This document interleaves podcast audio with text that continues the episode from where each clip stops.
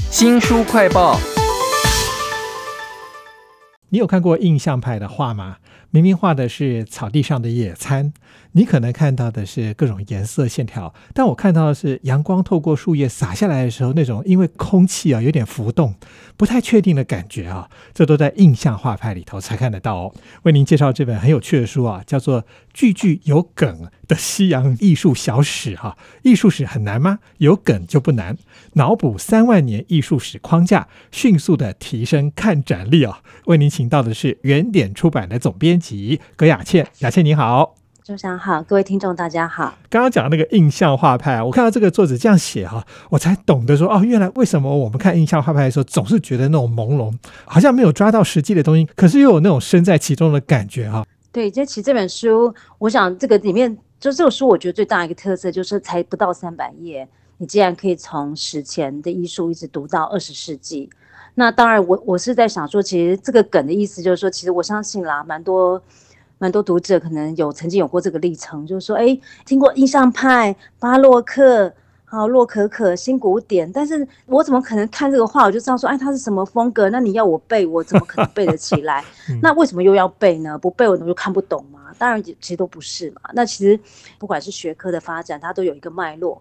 你知道，当你有一个梗，有人点破这个重点，比如说这书里有几个点，我就觉得，哎，让我印象比较深刻。比如说史前艺术。哦，就会讲大家讲史前艺术，可是你史前艺术对啊，跟我们现在画的都的作品有什么差别呢？其实史前艺术他画画就很像小孩子，比如说会拿两只恐龙在那边对打，或是我讨厌一个人，我就说哎某某人是猪，就是那个心态，就是说我好像这样讲，这个人就会变成猪一样。那其实 史前艺术也有类似这样的想法，就是说哎我可能呃要去捕猎。可是我可能心里其实蛮恐惧的，但我把它画起来，然后我把它杀死，好像我就做到这件事情。所以用这个角度，你其实很容易就可以理解的。或是说，像中世纪的艺术，可能一般读者也是蛮陌生的。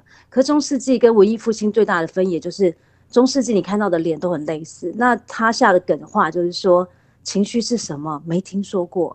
因为中世纪的作品就看起来脸都是一样啊，都是有点面无表情的。嗯，所以这跟文艺复兴之后人有了像活生生的表情，然后感动流泪，这个就是一个很大的分野。所以他用这些话，你其实真的不用什么学问，其实艺术也没有这么难。你听了这些话，你就立刻可以 catch 到说，哎，他要告诉你，或是这个新古典印象派到底是什么意思，你马上就可以懂了。我相信就是你就会觉得，哎，你的。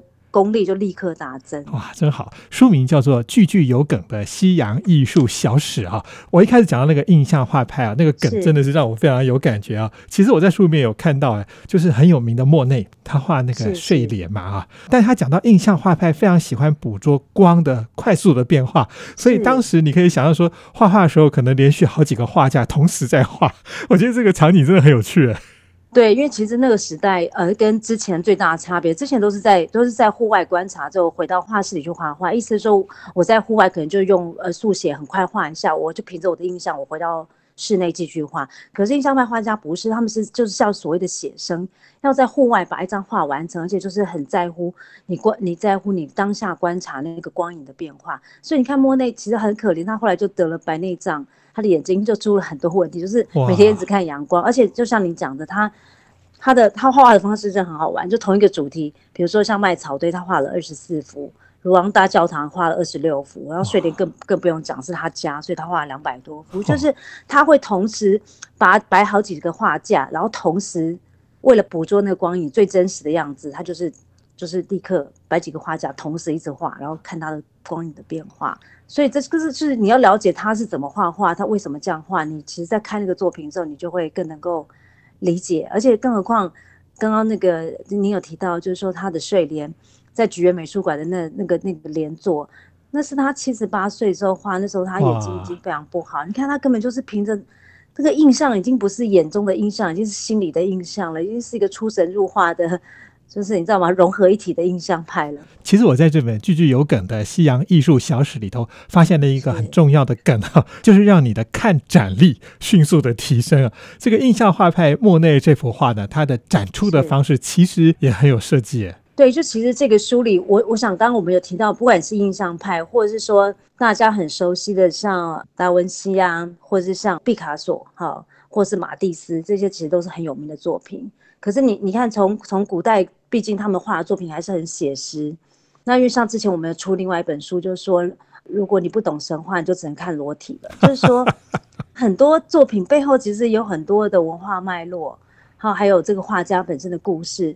如果没有人稍微给你提点一下，你就不能看出这么多有趣的事情。或者像，嗯，我们也有提到另外作品，就是卡拉瓦乔，他其实是。就是衔接文艺复兴到巴到巴洛克的一个重要的艺术家，那他是一个赌徒嘛，而且又他就在一般人当中混混的，所以他也打架啊，然后最后还很三十几岁就四十三十几岁就过世了，因为他跟别人就是对对打打架对决这样子。所以就是这背后有其实都有蛮多故事，那但这些东西如果没有人告诉你提点一下，其实你就很难知道那个个中的唐奥。书名叫做《句句有梗的西洋艺术小史》啊，它的副标题是“艺术史很难吗？有梗就不难哈”。请到的是原点出版的总编葛雅倩，那雅倩要不要给我们介绍一下是谁能够留下这么大白话，又让我们能够看进心底的这本书啊？对呀，就其实这个书，我想大家其实市面上有蛮多，就是这种艺术入门书啊。那这本书它蛮大一个特别，就是这个作者他并不是一个专业的艺术评论家或是艺术史学家，他就是因为自己可能对艺术有兴趣。我相信这样的人很多，但是你就会觉得说，专家讲的话怎么我有时候就是不太能够领略，或是不太能够懂，或者说其实一般人他得先要有一点点。基本的了解，然后他可能才能够慢慢越来越熟，所以他其实自己就开始做一个艺术很难的一个脱口秀，然后没想到一播出来，哇，那个点播率就超过三十 亿。那他自己就笑说说，因为我就是不专业，所以我反而知道大家对艺术的痛点是什么，就是大家的痛点可能就说你很懂的专家，你讲的话都很闭塞、很传统，然后你呈现的方式也比较学术。那因为我觉得这个书最大最大的特色。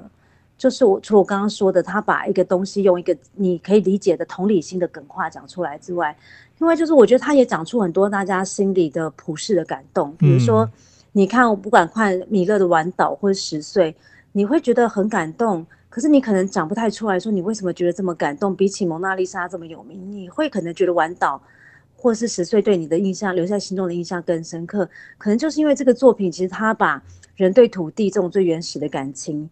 就是这么完全的表达出来，那这是每个人都有共感，所以他也难怪他就是全世界这个流通最普及的一个作品。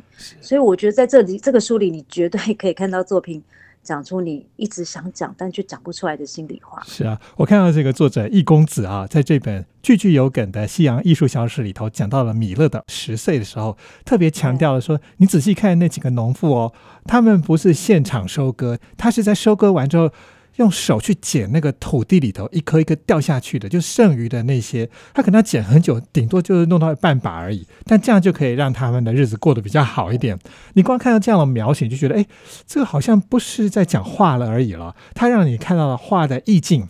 你在里头，你可能会感受到它的空气里头那刚割完的稻子的味道，或者是生活很艰苦的那种感觉哈，都在这一本句句有梗的西洋艺术小史当中啊。副标题叫做“艺术史很难吗？